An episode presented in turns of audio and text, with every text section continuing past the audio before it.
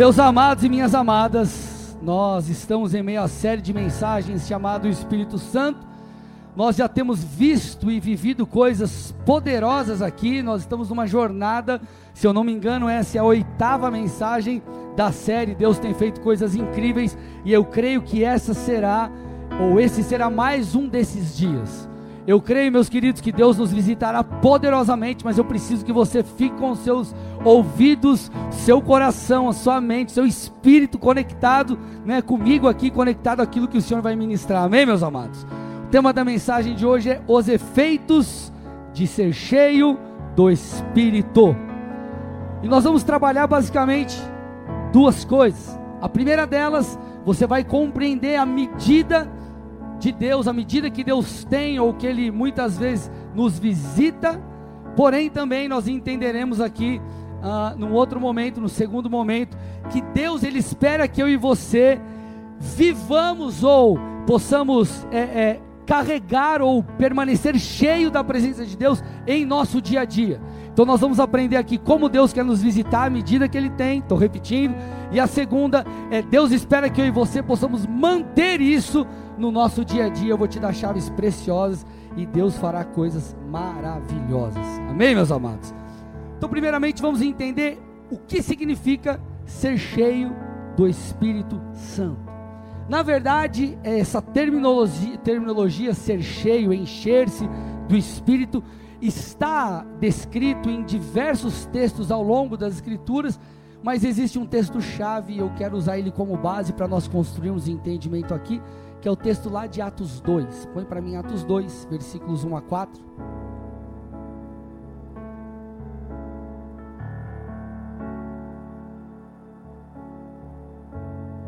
Atos 2, 1 a 4 diz assim: Ao cumprir-se o dia de Pentecostes, estavam todos reunidos no mesmo lugar.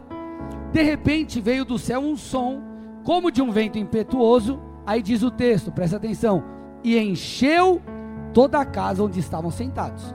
E apareceram distribuídos entre eles como línguas como de fogo, as quais pousaram sobre cada um deles. Todos aumenta o retorno para mim.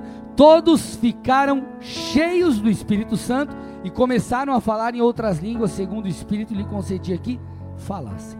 Então, nesse pequeno trecho que nós vemos aqui de Atos 2, versículos 1 a 4, nós já vemos em dois momentos a Bíblia falando sobre essa plenitude ou sobre esse enchimento. E ele fala que a casa ficou cheia e todos presentes ali ficaram cheios. Agora, nós estamos tão acostumados a ouvir esse texto, nós ouvimos tanto sobre essa questão de ser cheio do Espírito que nós não paramos para avaliar o que de fato a Bíblia está dizendo, ou a medida, a profundidade do que o texto nos ensina. Você precisa entender aqui que ser cheio é diferente de ser tocado. Vou repetir: ser cheio é diferente de você simplesmente receber um toque de Deus. Vocês estão aqui, gente? O texto não está dizendo que eles tiveram uma simples experiência com Deus, mas como eles foram, mas que eles foram cheios. Gente, ser cheio fala de um preenchimento completo e não de um simples toque. Você lembra a última vez que você comeu um, um, uma churrascaria? Quem lembra? Rodizião, rodizião. Nada de petisquinho, rodízio, gente. Aquilo lá que você chega e fala assim: ó, hoje eu não vou nem tomar café da manhã. Só que não é no almoço, você vai na janta. Você não toma café, você não almoça, você não faz um cafezinho da tarde para sobrar mais espaço. Vocês estão dando risada, vocês têm uns aqui que são assim, né? Misericórdia, aleluia. Sabe quando você vai no rodízio e você come, come, come? Isso é ser cheio.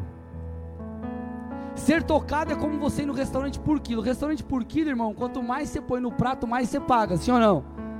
No rodízio já está pago. Então, se já está pago, vou fazer valer a pena. Fala a verdade, quem já falou isso? Já que eu paguei, vou fazer valer a pena. Deixa eu ver, levanta a mão, coragem, vai. Não, mas aqui está faltando uns 5 reais ainda. Vou botar mais um. Cincão aqui. No rodízio você come, come, come, come e você sai cheio. Agora, quem já saiu do rodízio que você falou, cara, é, esse é o limite do ser cheio, tá? Você entrou no calço, teve que desabotoar aqui a calça. Verdade, vamos lá, eu já fiz isso. Meu Deus do céu, desabotou a calça que a coisa tá feia, né? Tá apertando tudo. Mas brincadeiras à parte, meus amados, é, ser cheio do Espírito é ser cheio do Espírito. A experiência que a Bíblia ela relata aqui e relata ao longo das Escrituras, nós veremos aqui diversos textos né, em Atos, na igreja primitiva, falando sobre isso, aponta para esse enchimento. Você ser cheio não é um toque, mas é uma experiência profunda, é algo que nos toca, é algo que nos visita, é algo que nos transforma. Tanto é que, depois da visitação, depois do enchimento, melhor dizendo, do Espírito, aqueles homens eles se moveram de forma diferente. Por quê? Porque causou uma revolução, não é uma experiência.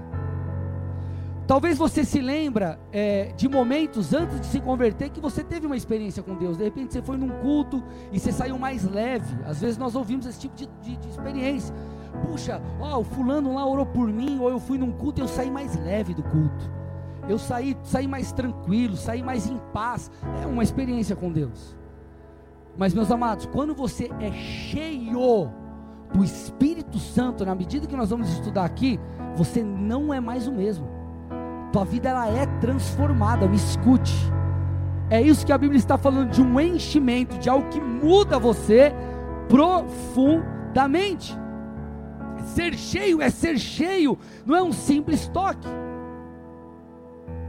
Quando nós paramos para estudar a Bíblia e um dos princípios uh, de interpretação dela é o princípio da primeira menção. Preciso que você entenda aqui, preste atenção no que eu vou falar.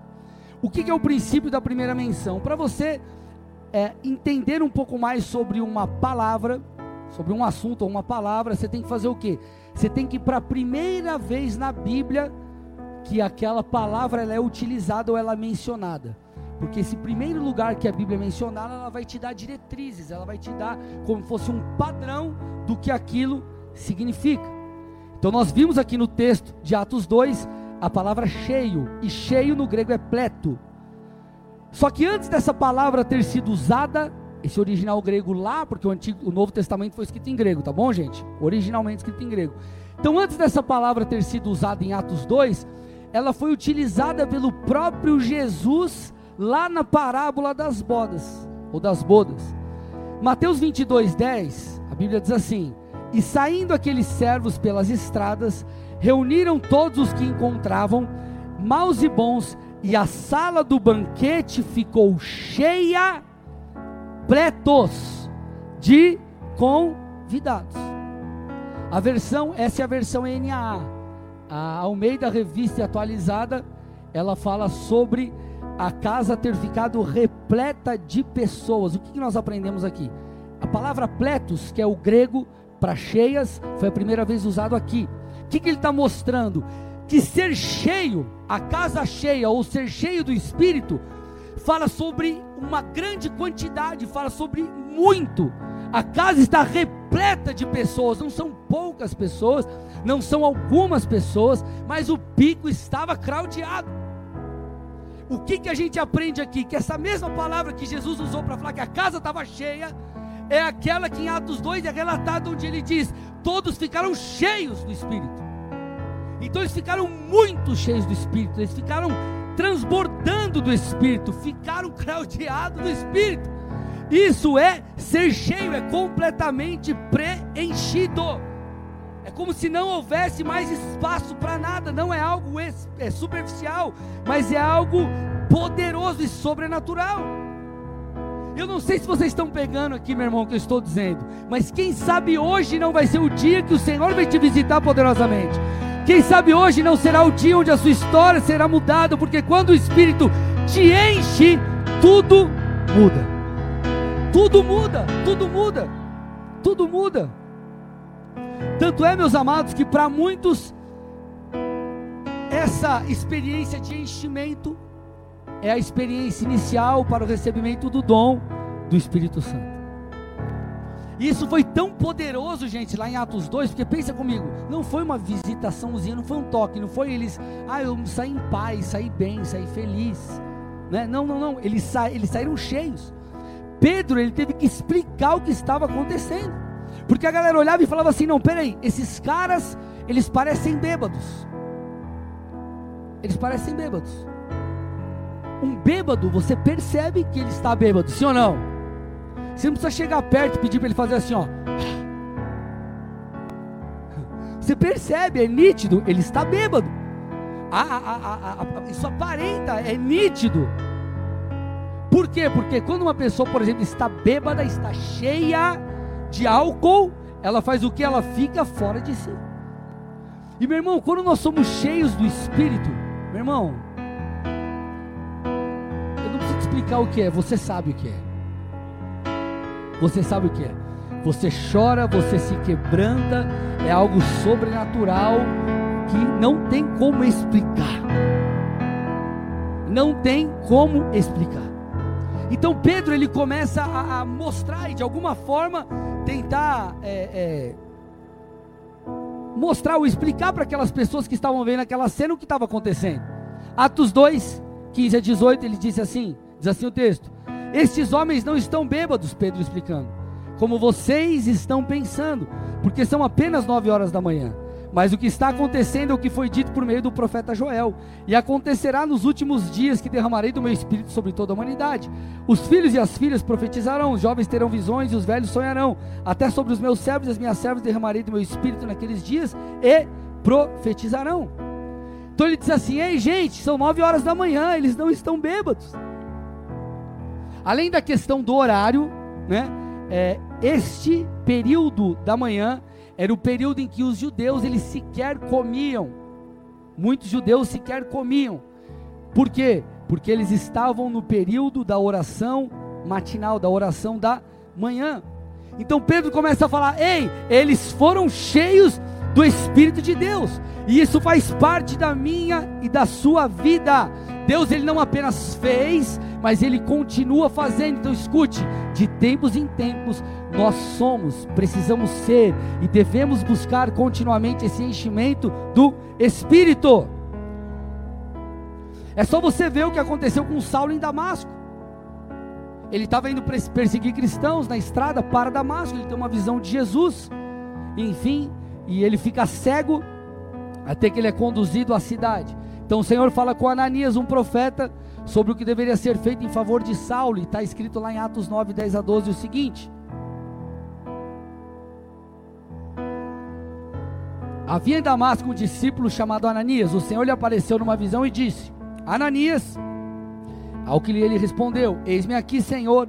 Então o Senhor lhe disse: Levante-se e vá à rua que se chama direita, na casa de Judas, e procure um homem de Tarso chamado Saulo. Ele está orando e numa visão viu entrar um homem chamado Ananias e impor-lhes as mãos para que recuperasse a vista. Você conhece a história, Ananias reluta, ele fala: Não, Deus, mas espera aí, esse camarada aí perseguia cristãos, o que, que vai acontecer comigo eu, se eu for lá? Mas o Senhor fala com aquele profeta, enfim, ele obedece. E olha o que acontece quando Ananias chega, Atos 9,17. Então Ananias foi entrando na casa e impôs as mãos sobre Saulo, dizendo: Saulo, irmão, o Senhor Jesus, que apareceu a você no caminho para cá, me enviou para que você volte a ver e fique cheio do Espírito Santo. A partir dali, a vida de Saulo nunca mais foi a mesma. Sabe qual é o nosso problema? A gente está tão acostumado a ouvir isso que isso nem mexe mais com você. Nenhum glória você dá mais direito, nem ansiar mais por isso você anseia, muitas vezes nós ansiamos. Por quê? Ah, ser cheio do Espírito, nós confundimos o ser cheio do Espírito com você ter uma, uma visitaçãozinha, ou ter uma experiênciazinha com Deus, ou você está lendo a Bíblia ali, e ah, beleza, ah, que legal, aqui Deus falou comigo, abriu os meus olhos, eu entendi aquilo. Nós estamos falando de uma medida onde a nossa vida não será mais a mesma. E é isso que Deus quer fazer comigo e com você ao longo da nossa jornada com Ele. A Bíblia diz que nós somos transformados de glória em glória, de visitação em visitação. É algo que cresce, que é acrescentado, é um acréscimo. E você então é mudado, a sua mente é mudada, a sua maneira de enxergar as coisas é mudada, nosso coração é mudado, nós somos transformados. Agora, Deus ele não quer apenas, meus amados, que sejamos cheios do Espírito em cultos, em conferências ou em momentos especiais com Deus. E aqui eu entro na segunda etapa da pregação. E aqui eu quero gastar o meu tempo. Deus quer que eu e você vivamos cheios do Espírito. Me escute. Deus espera que eu e você mantemos, preservemos essa condição, porque ela é chave para que você ande em obediência a Deus, para que você ande em ousadia e para que você cumpra o seu chamado. Vamos lá, deixa eu fazer uma pergunta aqui para vocês. Depois que vocês saem de uma conferência ou de um culto que Deus te marca mesmo, você é cheio do Espírito, ou até de um momento de oração em casa que você tem uma experiência de fato com Deus, você não é mudado, a tua perspectiva não muda, não parece que vira uma chave dentro de você, sim ou não? Parece que ser, viver, é, é, é, matar a sua carne é mais fácil, parece que os nossos medos vão embora, enfim, por quê? Porque você foi cheio do Espírito ser cheio do Espírito e, consequentemente, manter essa condição, vai mudar eu e você completamente. E eu quero que você perceba que isso é possível. Agora entenda, não estou falando necessariamente de experiência ou de experiências. Todos os dias você precisa ter uma experiência com Deus, não. Mas todos os dias você pode ser cheio do Espírito. Quando você for cheio do Espírito, seus medos vão embora. Você já percebeu quando você sai do momento de visitação? Parece que, cara, que enfim, aquilo dava frio na barriga, não dá mais. Porque a tua fé é como se ela aumentasse, a incredulidade ela não tem espaço, o ministério se torna algo prazeroso e você diz: Deus, eis-me aqui, milagres acontecem, enfim. Por isso que Paulo disse: vivam, Gálatas 5,16, vivam no espírito, e vocês jamais satisfarão os desejos da carne. Há uma luta entre o espírito e a carne. O espírito está pronto, mas a carne é fraca. O que, que nós temos que fazer? Por meio da oração, por meio do jejum, por meio da leitura da palavra, da adoração, do clamor matar, crucificar a nossa carne e fortalecer o nosso espírito, porque dessa forma você viverá em espírito. Então, o segredo para você andar uma vida vitoriosa contra o pecado, uma vida debaixo de um ministério que flui na sua chamada, é estar cheio do espírito. É isso que Paulo está falando. Vivam no espírito, sejam cheios do espírito, alimente o seu espírito, para que você não satisfaça os desejos da carne. Então, gente, é, oração, jejum, leitura da palavra, disciplinas espirituais, é o que? É uma questão de sobrevivência. Sem isso você não vai andar em obediência a Deus, sem isso você não vai honrar a Deus, sem isso você não vai ser usado por Deus, você não vai ter a unção necessária. O que quebra o jugo é a unção, o que quebra o jugo não é uma palavra bem feita. Não chegar e falar, não, minha palavra está teologicamente correta, não tem heresia, tudo isso é de extrema importância. Só que o que quebra o jugo, o que despedaça o jugo é a unção. E para isso existe um preço preço de oração, preço de jejum, preço de leitura da palavra.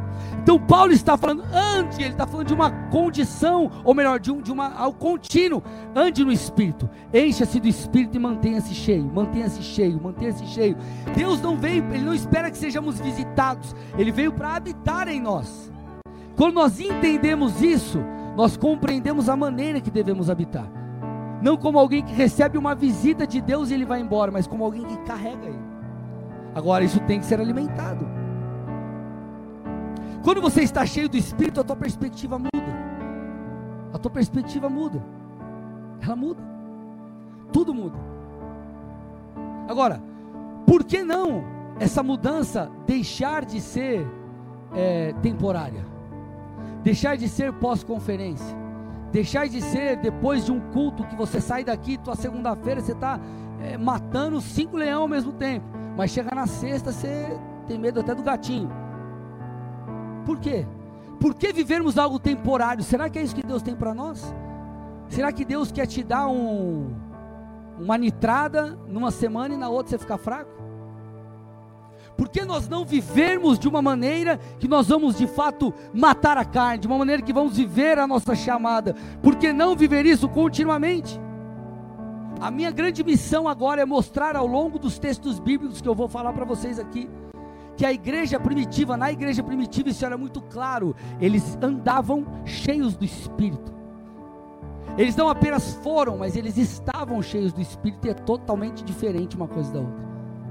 Você pode ter sido cheio do Espírito na conferência, mas você pode não estar cheio do Espírito. Vocês estão aqui? Vamos lá, vamos comigo lá. Atos 13, 52. Abre comigo.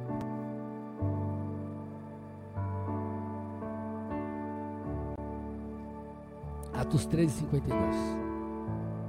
Os discípulos, porém, estavam cheios do Espírito, ou de alegria e do Espírito Santo. Eu acabei de falar. Eles não, ser cheio para aqueles homens não era um evento, não era um momento, não era uma experiência única, onde eles falavam: Meu Deus, mas que legal, eu fui cheio do Espírito, eu estou transbordando do Espírito, eu estou com aquela fé, eu estou dando bica no capeta de tudo que é jeito, é soco, é porrada, é voadora, hein? o diabo não aparece na minha frente, eu acabo, acabo com ele.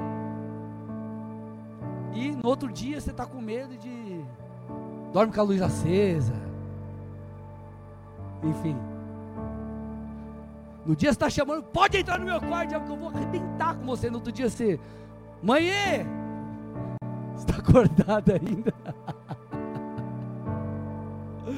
Vocês estão aqui, gente? Eles não foram, eles estavam, eles foram e permaneceram cheios do Espírito Santo. Como que a gente percebe a continuidade? Além da afirmação aqui, estavam cheios do Espírito. Se você voltar alguns versículos e entender o contexto aqui, você vai perceber que Paulo e Barnabé eles foram pregar aos gentios. E se você voltar para o versículo 46, você vai perceber alguns dos efeitos de ser cheio do Espírito. E diz o texto: então Paulo e Barnabé, falando ousadamente, olha lá, ousadamente, era necessário pregar a palavra de Deus primeiro a vocês mas como vocês a rejeitaram e se julgaram indignos da vida eterna, eis que voltamos para os gentios. No versículo 49, gente, a Bíblia diz ou fala sobre o efeito da pregação daqueles homens. Foi tão poderoso que a palavra se espalhou por toda aquela região. Por quê? Porque eles estavam cheios do Espírito. Você precisa entender isso. Deus te deu algo é uma semente, você precisa mantê-la, você precisa manter aquilo aceso, você precisa manter a condição que você recebeu antes, senão a gente vai falar de um Deus que só visita, visita, visita, mas você, enfim, não pode manter-se de pé, não pode manter-se apaixonado por Jesus, não pode manter-se caminhando em fé e ousadia. Isso acontecia com os homens do Antigo Testamento. Agora, no Novo Testamento, o Espírito de Deus habita em nós nós podemos manter essa chama acesa. Tem alguém comigo aqui? Olha o resultado do ministério desses homens. E o resultado foi fruto da, do estar cheio, e não apenas de ter sido cheio do Espírito. Por isso, todos os dias, me escute, todos os dias, você precisa ir ao Senhor. Você precisa ter uma vida de oração. Você precisa ter uma vida de leitura bíblica. Você precisa congregar. Você precisa jejuar. Você precisa entrar na presença de Deus e falar: Senhor, me enche, me encha, me encha, me encha, meu irmão. Se você viver como alguém que está sendo alimentado e cheio do Espírito, meu irmão, você pode ter certeza que vai ficar muito mais fácil você viver aquilo que Deus tem. O segredo é manter-se cheio do Espírito. Eu vou repetir, frisar novamente. Não necessariamente você terá experiências, mas você será alimentado e será cheio.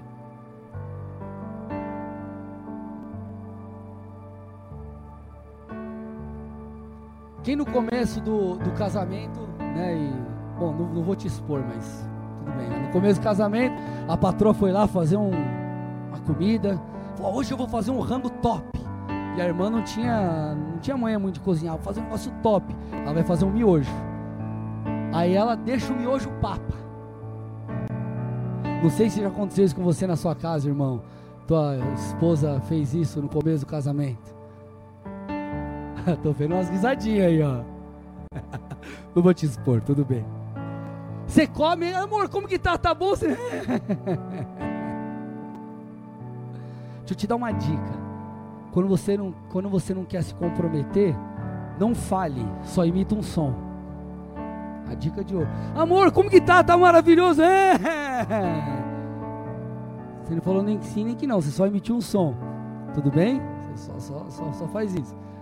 Você comeu, o negócio podia estar tá misericórdia, né? O miojo ficou ruim, mas te alimentou. Não foi aquela super experiência que você falou, uau, amor, que comida, mas te alimentou. Brincadeiras à parte, meus amados, tem momentos que você vai para a presença de Deus e parece que a sensação que você tem é como se estivesse falando com a parede mas você está sendo cheio do Espírito. Ele é o pão vivo que desceu do céu. Da mesma forma que o maná deveria ser buscado todos os dias pelo povo no Antigo Testamento, eles eram alimentados. Nós devemos buscar a Jesus, o pão vivo que desceu todo, do céu todos os dias, para que sejamos alimentados. Então, ser cheio do Espírito não tem a ver com experiência, mas tem a ver com alimentar-se. Obviamente, obviamente, nós passaremos ou teremos muitas experiências com Deus. Mas eu quero que você entenda que o segredo está em ser cheio do Espírito. Ser cheio do Espírito vai mudar você de maneira profunda. Vai influenciar a tua vida com Deus. Você vai deixar de ser um cristão carnal, será um cristão de fato espiritual vai impactar teu ministério, vai impactar os teus negócios, vai impactar a tua família. Deus vai te dar ideias disruptivas, Ele vai te dar sabedoria, Ele vai te mostrar o que fazer em cada situação. Por quê? Porque você está cheio do Espírito.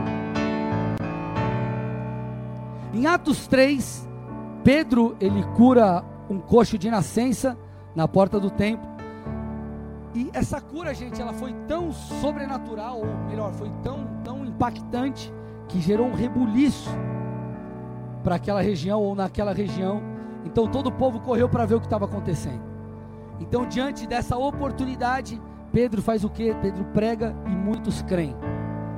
Só que quando os sacerdotes veem isso, tanto eles como o capitão do templo e os saduceus foram até lá e prenderam Pedro e João. Aí o texto diz o seguinte, gente, Atos 4, 5 a 7.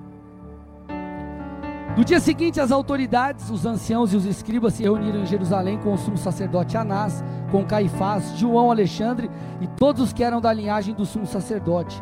E colocando os apóstolos diante deles, perguntaram: Com que poder ou em nome de quem vocês fizeram isso? Eu quero que você perceba o contexto aqui. Quero que você se coloque no lugar de Pedro e João. Estamos falando do mesmo Pedro que havia negado a Jesus um certo tempo atrás. Colocam Pedro como que Pedro e João contra a parede e fala assim: o que, que é esse negócio que vocês estão fazendo? Vocês estão curando enfermos? Com a autoridade de quem? Quem que autorizou vocês fazerem isso? Quem são vocês para fazerem essas coisas? Mas olha o que o texto diz, Atos 4:8. Então Pedro, cheio do Espírito Santo, disse: o mesmo Pedro que tinha negado a Jesus, agora ele diz: Ei, autoridades, o seguinte, ele começa a proclamar as verdades de Deus. Por quê? Porque ele falou ousadamente, porque ele estava cheio do Espírito Santo. Nós não estamos mais em Atos 2, nós estamos em Atos 4, gente, não era o mesmo dia. Ele manteve aquilo, ele permaneceu cheio do Espírito. Eles estavam cheios do Espírito, eles não foram cheios do Espírito. Manter-se cheio do Espírito, administrar aquilo que você recebeu, encher-se do Senhor constantemente. Eu vou repetir: vai te dar ousadia, vai te ajudar a dar os passos de fé, para que você ande em obediência, para que você cumpra o seu chamado, vai trazer um rompimento nos seus negócios. Por quê? Porque você tem buscado a Deus. É isso que você precisa entender ser cheio do Espírito. O medo vai embora quando isso acontece.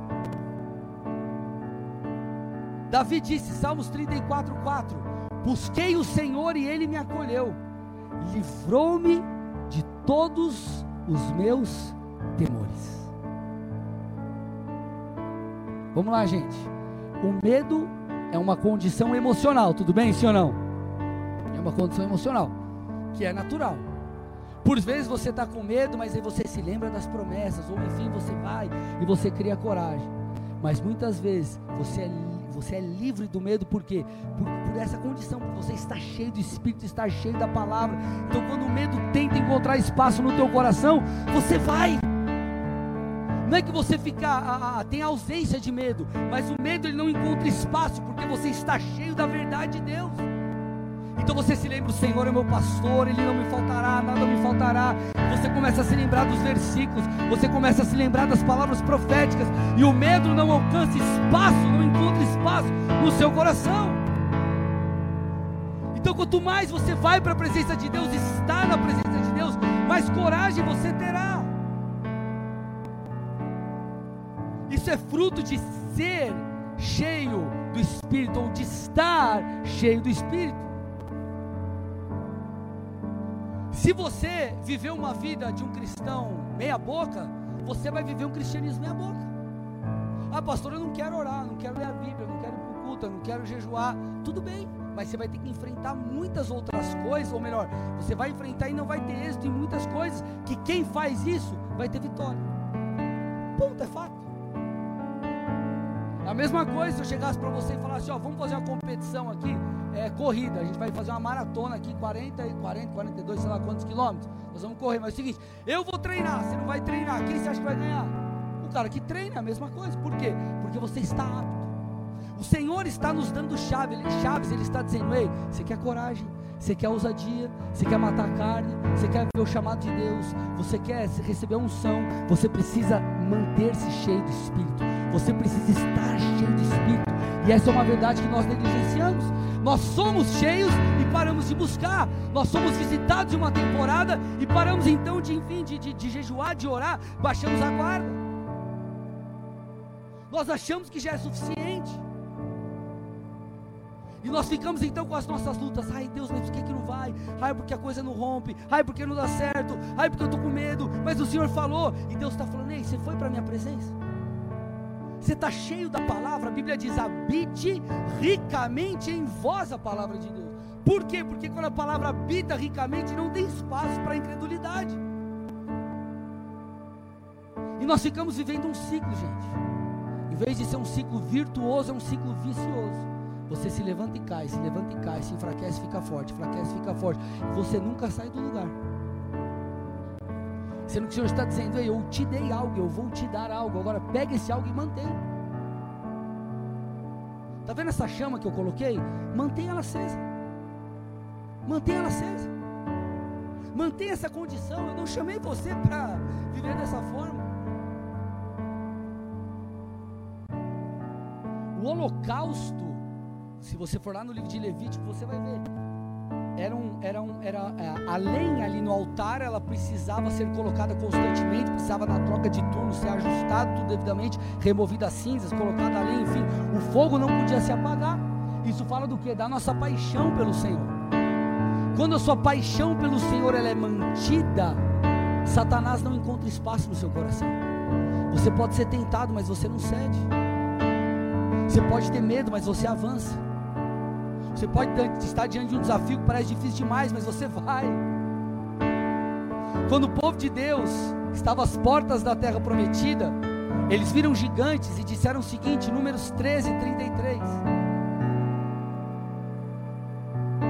Também vimos ali gigantes, e éramos aos nossos próprios olhos como gafanhotos. Eles olhavam para os gigantes e falavam: Ei, nós diante deles somos como gafanhotos, eles são fortes demais. Mas, meu irmão, quando você está cheio da presença de Deus, os gigantes se tornam como gafanhotos. E você vai, meu irmão, como Davi, em nome do Senhor, você vai contra esses gigantes e você derrota, por quê? Porque não é você, é a força do Senhor através de você, é aquilo que você carrega, você está revestido do poder de Deus, você está cheio da unção, você está preparado, você está cheio.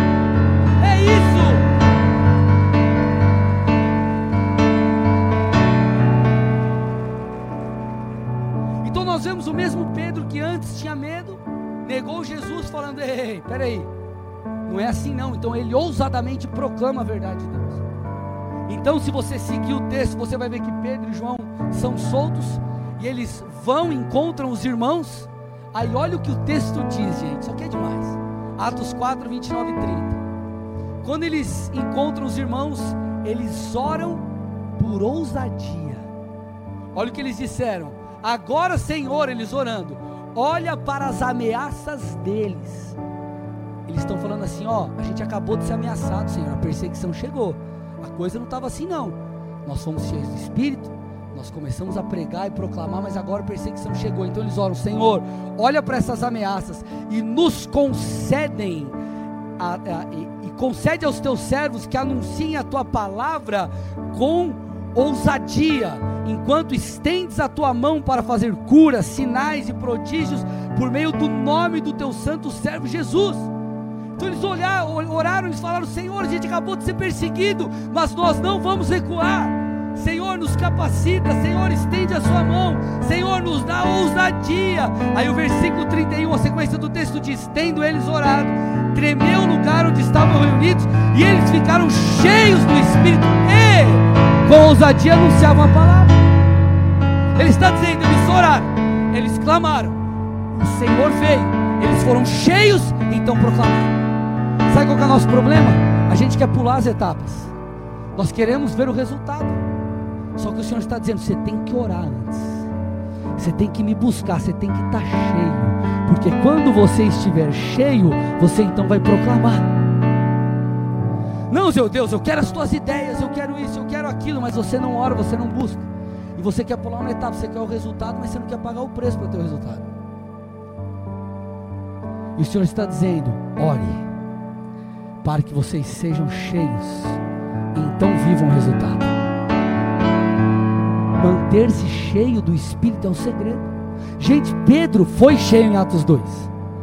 Pedro em Atos 3, ele prega a palavra em Atos 2. Em Atos 3 você vê aquele grande milagre. Aí depois você vê a perseguição. E eles continuam fazendo o que? Senhor, acabamos de ser perseguidos. Eu orei com ousadia, eu não recuei, não, Senhor. Eu não recuei, mas eu te peço, continua me mantendo cheio, continua me enchendo, continua me vivificando, continua derramando o teu fogo, continua, Senhor. É, eu preciso continuar bebendo dessas águas para que eu pregue com ousadia. Então eles fizeram o que? Continuaram anunciando as verdades de Deus. E esse é o ciclo que você vê na igreja primitiva.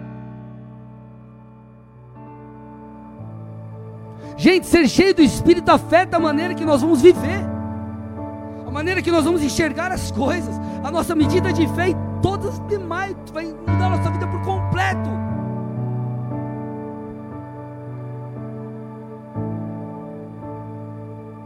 Lá em Atos 13, você vê Paulo e Barnabé em Pafos pregando ao procônsul da região.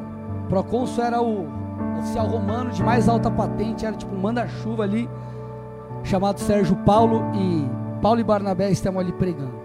Só que juntamente com esse camarada havia ali um mágico, Elimas, que ele era um falso profeta, era uma espécie de guru do procônsul. E a Bíblia diz que esse camarada aí, ele se opunha a Paulo e à pregação.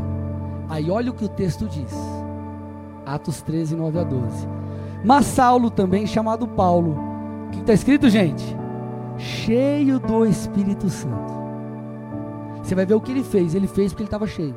Cheio do Espírito Santo. Olhando firmemente para Elimas, disse: Ó filho do diabo, cheio de todo engano e de toda maldade, inimigo de toda justiça, por que você não deixa de perverter os retos caminhos do Senhor?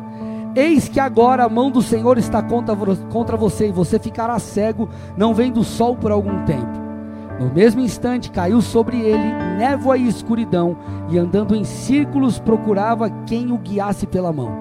Então o procônsul, vendo o que havia acontecido, creu, maravilhado com a doutrina do Senhor. Nós não percebemos os detalhes do texto. Paulo não apenas declarou, Paulo cheio do Espírito.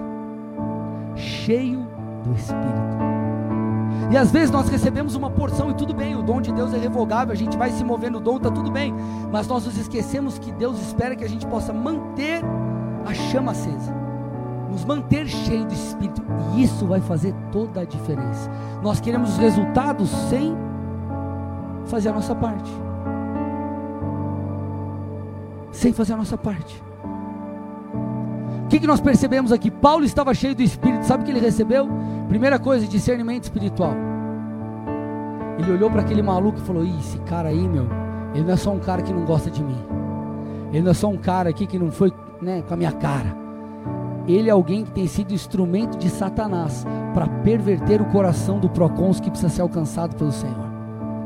Então ele teve discernimento espiritual. Sabe por que às vezes você não tem discernimento espiritual? Porque você não vive como um crente espiritual, você vive como um crente carnal. Mas pastor, existe crente carnal? Sim, você creu, mas você anda segundo a carne, você não vive segundo o espírito.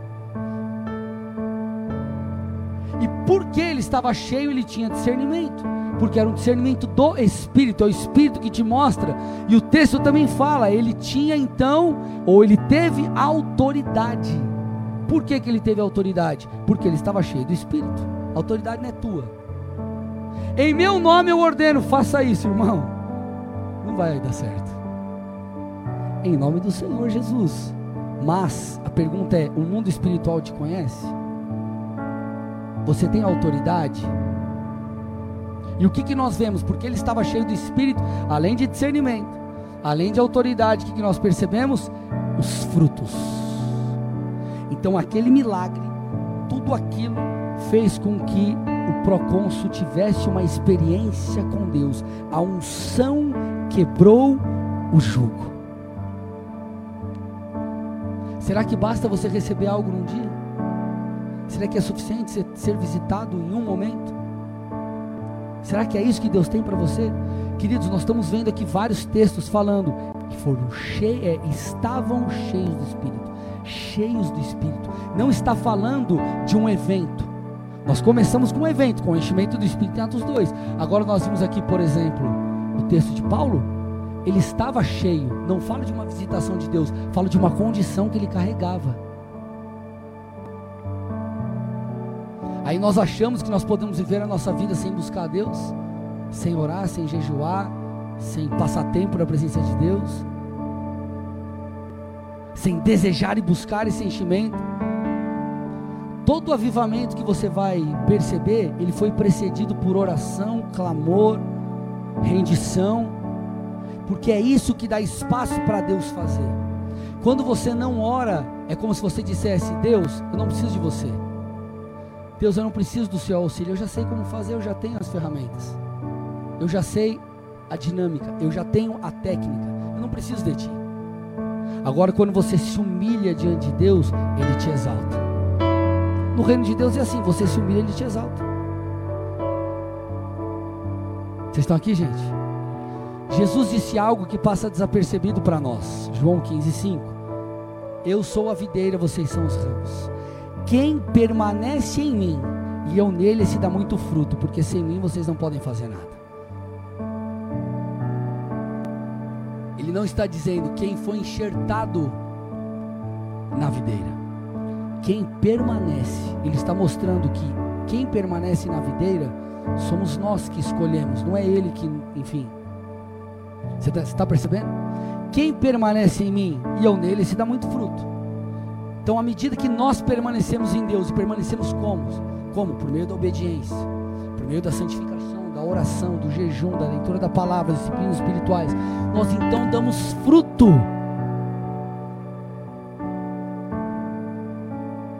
O problema é que nós, muitas vezes, queremos viver de um evento. Entenda evento, não estou falando de conferência, tá? Estou falando de evento, eu digo de, de, de momentos o momento que eu sou visitado ali, outro momento que eu estou aqui. Aí nós ficamos vivendo como cristãos que vivem buscando renovo. Deus não quer ficar te renovando, Ele quer que você permaneça firme. Eu preciso ser renovado, Ele vai te renovar.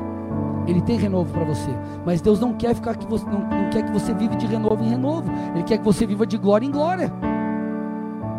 Renovo em renovo é Deus toma mal, me renova. Aí passa dois meses, Deus toma mal, me renova.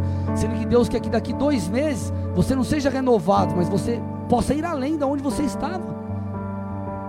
E isso é responsabilidade minha e tua. Você não foi chamado para andar com Deus de qualquer forma. Ser cheio do Espírito, gente, entenda, grave isso aqui. Ser cheio do Espírito não é um privilégio de poucos, mas é um chamado para todos. Eu vou repetir, você pode colocar no Instagram, postar, enfim, fala que Deus te deu essa frase, aleluia. Ser cheio do Espírito não é um privilégio de poucos, mas é um chamado para todos. Eu estou mostrando para você, você é chamado para ser cheio do Espírito. Qual era uma das exigências? Vamos ver se vocês sabem. Uma das exigências para o diaconato. Está lá em Atos 6. Ser cheio do Espírito. Atos 6, 1 a 5. Naqueles dias, aumentando o número dos discípulos, houve, uma, houve murmuração dos helenista, helenistas contra os hebreus, porque as viúvas deles estavam sendo esquecidas na distribuição diária. Então os doze convocaram a comunidade dos discípulos e disseram: Não é correto que nós abandonemos a palavra de Deus para servir às mesas.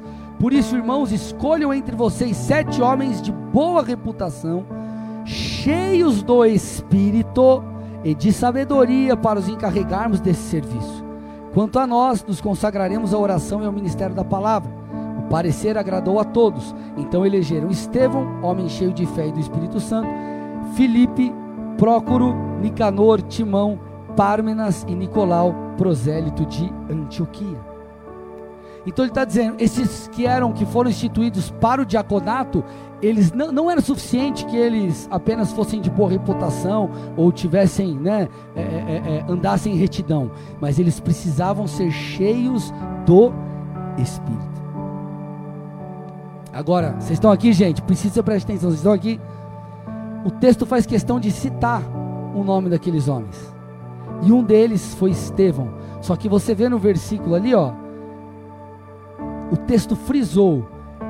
Então elegeram Estevão, homem cheio de fé e do Espírito. Fez questão de frisar o nome de Estevão. Estevão era cheio do que, gente? Do Espírito. Tudo bem? Agora, Estevão era cheio do Espírito. Sabe o que ele realizou, gente?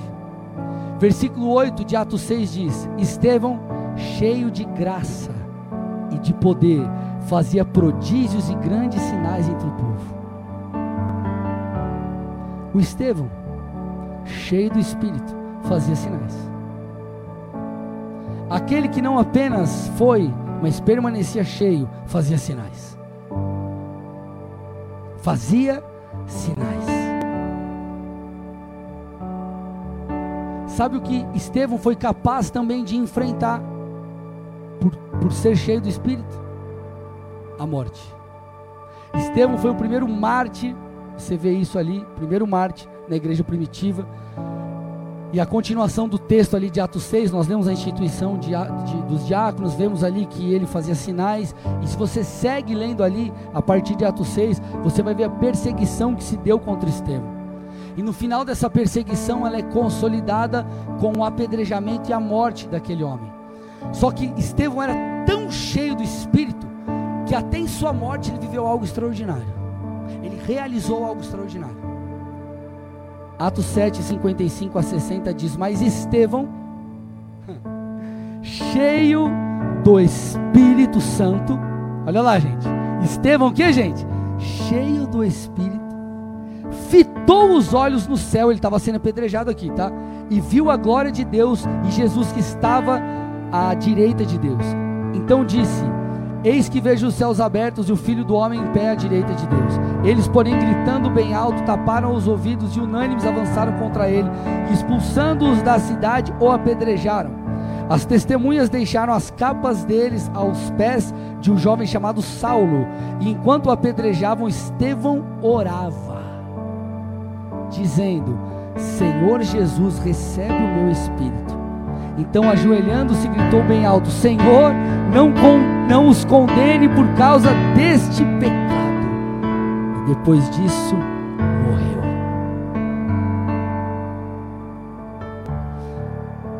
Ele foi cheio do Espírito e por isso ele não negou a sua fé. Quanta gente aí, o, o cara na escola, na faculdade, já fala qualquer coisinha, você já tem, enfim, já tem medo, já nega Jesus. Não, não vou na igreja não. Eu sou crente não, eu crente. Ah, capaz. Sabe o que falta às vezes para essa pessoa? Ser cheio do Espírito. Quando ele for cheio do Espírito, tudo vai mudar.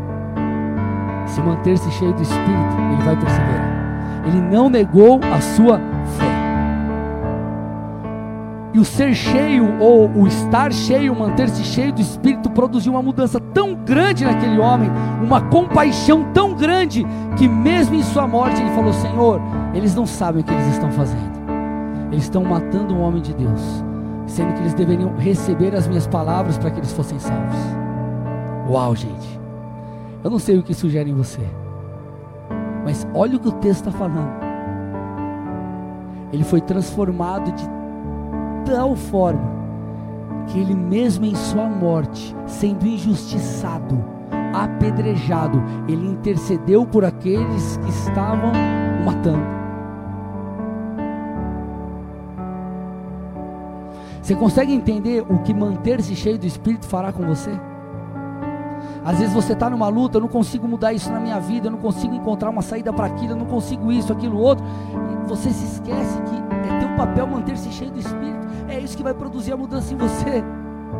A cada dia que você vai para a presença e fala, Senhor, independente se eu sentir ou não, eu estou aqui, Jesus. E eu quero ser cheio do teu espírito, eu quero entender a sua palavra. Senhor, me muda, me transforma. Você vai para a presença, você adora, e você ora, e você jejua, e você busca, e você mata a sua carne. Então, Senhor, vai produzindo uma mudança em você. Não é ser cheio, é estar cheio. É ser cheio e manter-se cheio.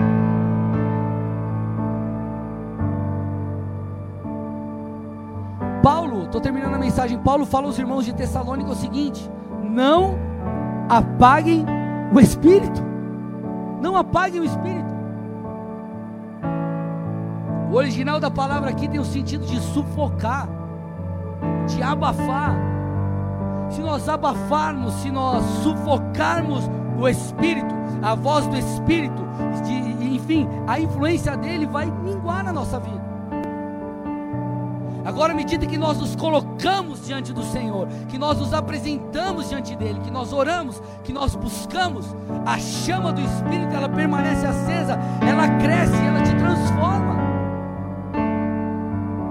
O fogo de Deus é um fogo consumidor, mas para esse fogo consumir tudo, ele tem que crescer.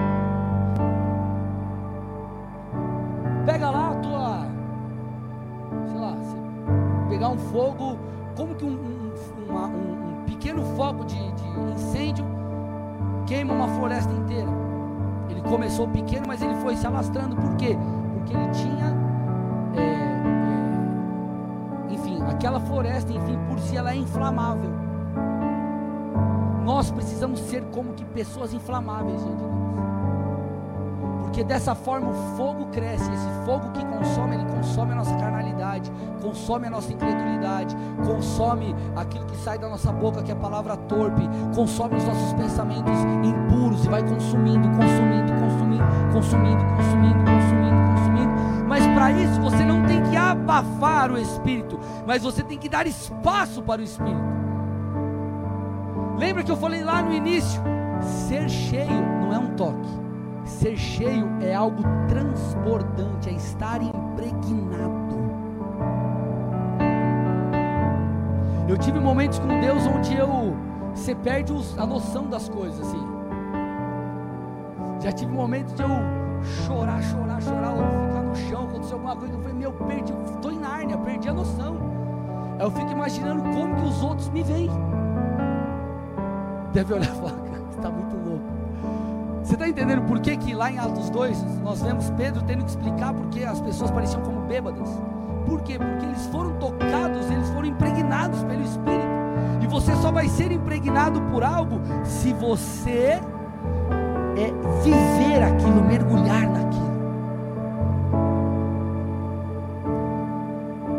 Você já viu, você já deve ter visto no, pessoal fazendo nas, nas redes sociais as brincadeiras ah, um dia, sei lá, um dia de bola de neve. Aí o cara às vezes veio de uma igreja por exemplo, mais tradicional, aí está de terno e gravata. Três dias de bola de neve, aí o cara já está de calça jeans e camisa.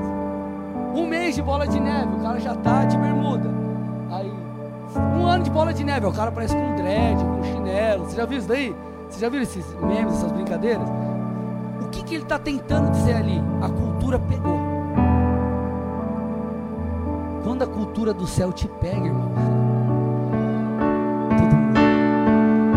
Isso vem se você está na presença.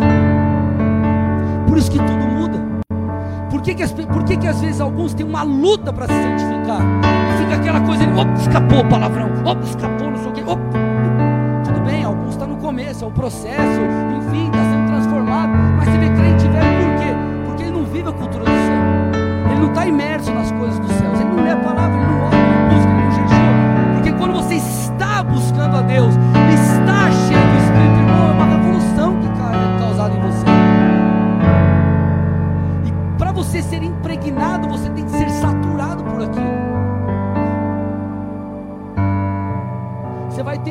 Você vai fazer uma, uma costela, vai fazer, sei lá, um frango assado. Aquele frangão assado enorme, frango, parece um boi que você tem que fazer para pegar gosto? Você vai lá, tempera e deixa de molho, sei lá, dois dias. Mínimo um dia, deixa lá o bagulho de molho. Ele vai pegando gosto. Quando você está na presença de Deus, você vai pegando gosto. Você começa a se tornar mais parecido com quem você adora, com quem você gasta tempo. Se você passa tempo com a palavra, a palavra vai ser o seu guia. Se você passa tempo com oração, o Senhor vai Agora o problema é que nós passamos mais tempo com outras coisas do que com Deus. Olha o segredo, Paulo falando. Nós vimos aqui o Paulo que escreveu a maior parte dos livros do Novo Testamento. Paulo foi um grande referencial. Paulo que nós vimos aqui o relato de Elimas. Paulo que fez grandes viagens missionárias. Paulo que se moveu debaixo do poder de Deus. Paulo que tinha sabedoria. Paulo que escreveu coisas profundas. Esse Paulo nos dá dica ele nos dá a chave. Falando aos irmãos de Éfeso, ele diz assim: ó, e não vos embriagueis com vinho, no qual há dissolução, mas enchei-vos do Espírito. Então ele está falando o segredo para que você seja mudado como eu fui. Gente, nós lemos ali o relato, nós lemos o relato de Estevão sendo apedrejado. Vocês não viram que eu citei ali Saulo? O Saulo que estava ali vendo e aos pés ali, enfim, ali presenciando aquilo, a morte de Estevão, era Saulo, Paulo, esse aqui que está escrevendo agora. Ele foi profundamente transformado. Por quê? Não só porque ele foi cheio quando Ananias o visitou em Damasco, mas porque ele permaneceu cheio. Porque ele praticou isso que está escrito. Ele falou: se encham do Espírito. O segredo é esse: se encham do Espírito. Você precisa buscar a Deus todos os dias. Você precisa se apresentar diante do altar de Deus como alguém, como, um, é, é alguém que se apresenta com pobreza espiritual. O Senhor Jesus disse: os pobres em espírito desses é o reino dos céus. Então você vai se apresentar com humildade, falando: Senhor, eu preciso de Ti. Eu não posso andar em integridade sem a Tua presença. Eu não posso cumprir o meu chamado sem a Tua presença. Eu não posso pregar sem a Tua presença. Eu não posso servir uma escala sem a Tua presença. Eu não vou conseguir andar em integridade sem a Tua presença. Eu não vou conseguir tocar esse negócio sem a Tua presença. Então, Deus, não basta eu ter sido cheio ontem. Eu preciso ser cheio hoje. Eu quero estar cheio. Eu quero manter-me cheio do Espírito. Assim precisa ser a sua vida. Se é para Jesus, tem que ser forte, aleluia.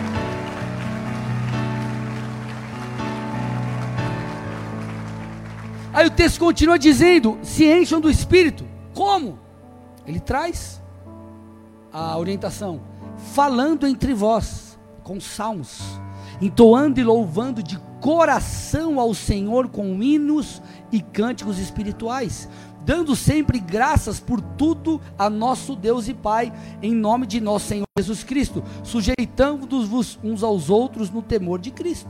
Gente, esse texto aqui é poderoso. Primeiro, olha que interessante.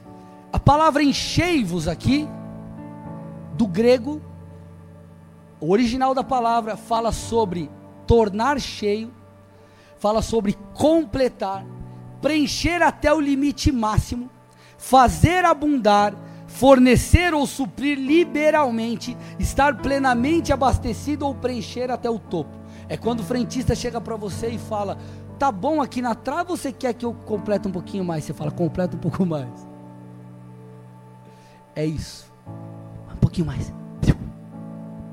Isso ou este é o ser cheio que ele está dizendo. Paulo está falando: você precisa orar, você precisa jejuar, você precisa buscar, você precisa se encher até que você esteja completamente cheio, plenamente abastecido. É isso que Deus espera de mim. Paulo está falando de uma ação contínua. Sabe qual é o problema? Por exemplo, Subirá falou aqui na, no, no seminário da graça. Ele falou: nós, Jesus nos ensinou a orar para que não venhamos a cair em tentação. O problema é que a gente não ora. A gente não usa essa chave. E a mesma coisa, Paulo está falando aqui, cara, sejam cheios. Se encham do Espírito, tua vida vai ser diferente. Tudo vai ser diferente. Você vai viver a minha vontade. Você vai alcançar a terra prometida. Eu vou te dar sabedoria. Eu vou te dar discernimento. Eu vou te dar autoridade. Você vai vencer as batalhas. Você vai em meu nome. Você vai derrubar os seus gigantes. Os gigantes diante dos seus olhos pare parecerão pequenos. Por quê? Eu vou dar acréscimo de, de fé. Eu vou acrescentar a graça. Mas sejam cheios do Espírito. Estejam cheios do Espírito. Continue buscando. E ele nos dá a chave. Ele fala, por exemplo, sujeitem-se uns aos outros no temor do Senhor. Então, o temor do Senhor, que envolve ou imputa, fala sobre santidade, é uma chave. Andar em santidade, andar em obediência. Mas ele também, ele também diz: falem, entoem cânticos, louvem a Deus de todo o coração. Às vezes nós estamos no louvor e nós não damos a devida atenção a isso. O Senhor habita em meus louvores, Ele se manifesta em meus louvores. E ele está falando, faça isso de coração. Ele fala também hinos e cânticos espirituais, a oração em línguas, edificação pessoal. Então Paulo está dando a chave, ele está dizendo, cara, anda em santidade, mas adore a Deus, passa tempo com Deus, passa tempo orando em línguas, agradeça a Deus, ore, fale com Deus, se encha. É isso que vai produzir a mudança. Qual que é o problema, gente? Nós não vivemos essa cultura. Nós achamos que recebemos algo e está suficiente. Sendo que Deus chama eu e você para vivermos debaixo de uma cultura de enchimento.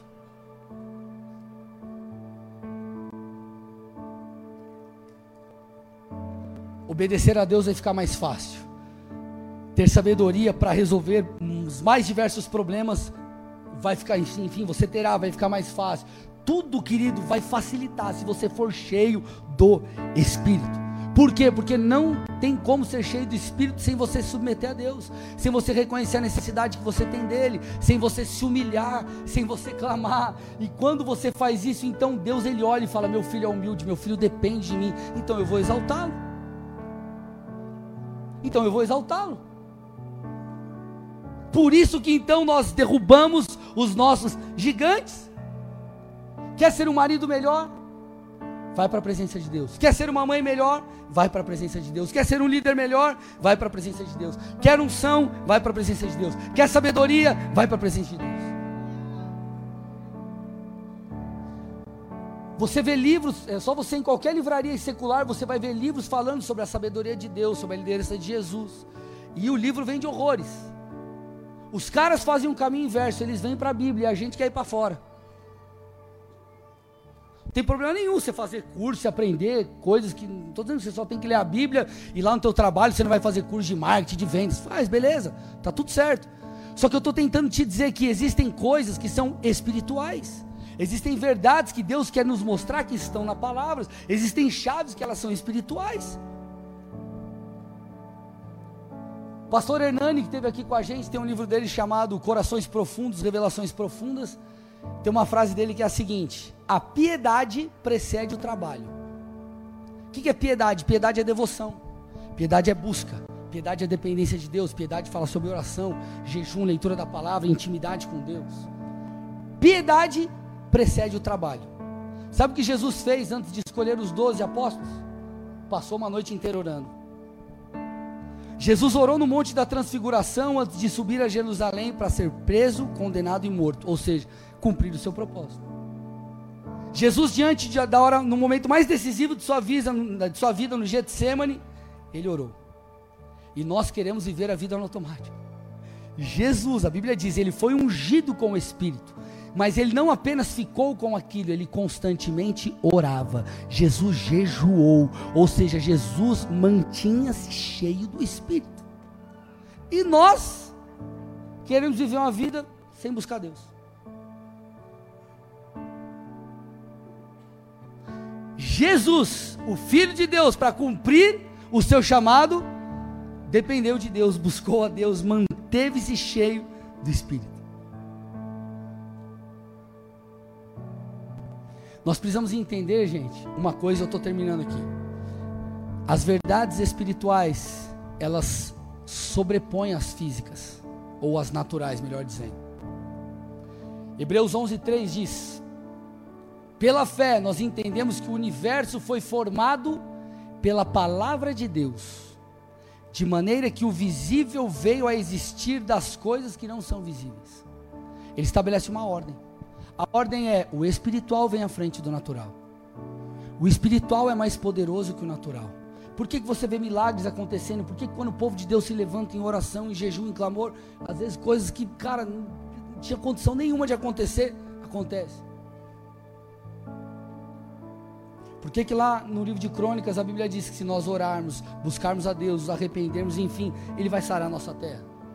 Por quê? Porque nós nos colocamos numa posição espiritual. O espiritual vem antes do natural. E aí nós queremos viver a vontade de Deus, buscando priori, prioritariamente técnicas humanas. Sendo que Deus às vezes está te falando, ei cara, posso te falar uma coisa? Antes de você entrar no teu trabalho, por que, que você não se humilha diante da minha presença? Pedindo por sabedoria, graça. Por que, que você não entrega a sua empresa nas minhas mãos? Por que, que você não entrega a sua vida nas minhas mãos? Por que, que você não se enche do Espírito e vai realizar as suas coisas? Eu te garanto que vai ser muito mais fácil. Ele está dizendo: o espiritual vem antes do natural. Aí nós que somos cristãos queremos fazer o inverso. E nós vemos a igreja primitiva realizou poderosos feitos, fazendo o quê? Colocando ou mantendo-se cheios do Espírito. Por isso que Jesus disse em Mateus 6,10: devemos orar da seguinte forma: venha o teu reino, e seja feita a tua vontade, assim na terra como no céu. Senhor, eu oro para que aqui na terra se manifeste a sua vontade. Eu estou pedindo, eu estou clamando, querido, é nossa responsabilidade. O segredo não é você ser apenas cheio, mas é você estar cheio. E eu te pergunto, você está cheio? Você está cheio? De tempos em tempos nós passamos por visitações e essas visitações elas são extraordinárias, elas são incríveis. Só que elas precisam ser para mim e para você como um impulso de glória em glória e não de não renovo em renovo. Se você está aqui hoje mal, precisa de um renovo, Deus vai te renovar. Só que eu quero que você entenda que você tem uma responsabilidade de carregar a arca. A arca representava a presença de Deus. Nós precisamos carregar a presença de Deus, carregar a glória de Deus. Não é apenas o Espírito habitar em você, que você é um filho e foi selado, porque o Espírito de Deus em nós é o selo da promessa, é a garantia de que Ele virá para nos buscar. Sim, mas é muito mais do que isso. É mais do que um selo de propriedade de Deus aí na sua vida. Nós precisamos manter a chama do Espírito acesa. Porque você pode ter o Espírito, mas abafar a influência do Espírito na tua vida. E Paulo falou: não, não, não, não façam isso, por favor. Não apaguem o Espírito, mas se encham. Proclamando, declarando, me buscando. Então, a partir de hoje, você vai sair daqui, meu irmão, se lembrando dessa palavra. Essa palavra vai ecoar no teu coração, na tua mente, no teu espírito. Você vai diariamente buscar Deus. Pastor, eu não tenho nenhum hábito de orar, ainda que você ore um minuto. Você vai fazer isso dia após dia. Você vai reconhecer a sua necessidade de Deus, a sua sede por Deus, a, o quanto você precisa dele. Você vai se humilhar diante do Senhor e você vai ser cheio do Espírito. Eu te garanto, tua vida nunca mais será a mesma. Feche seus olhos, curva sua cabeça em nome de Jesus.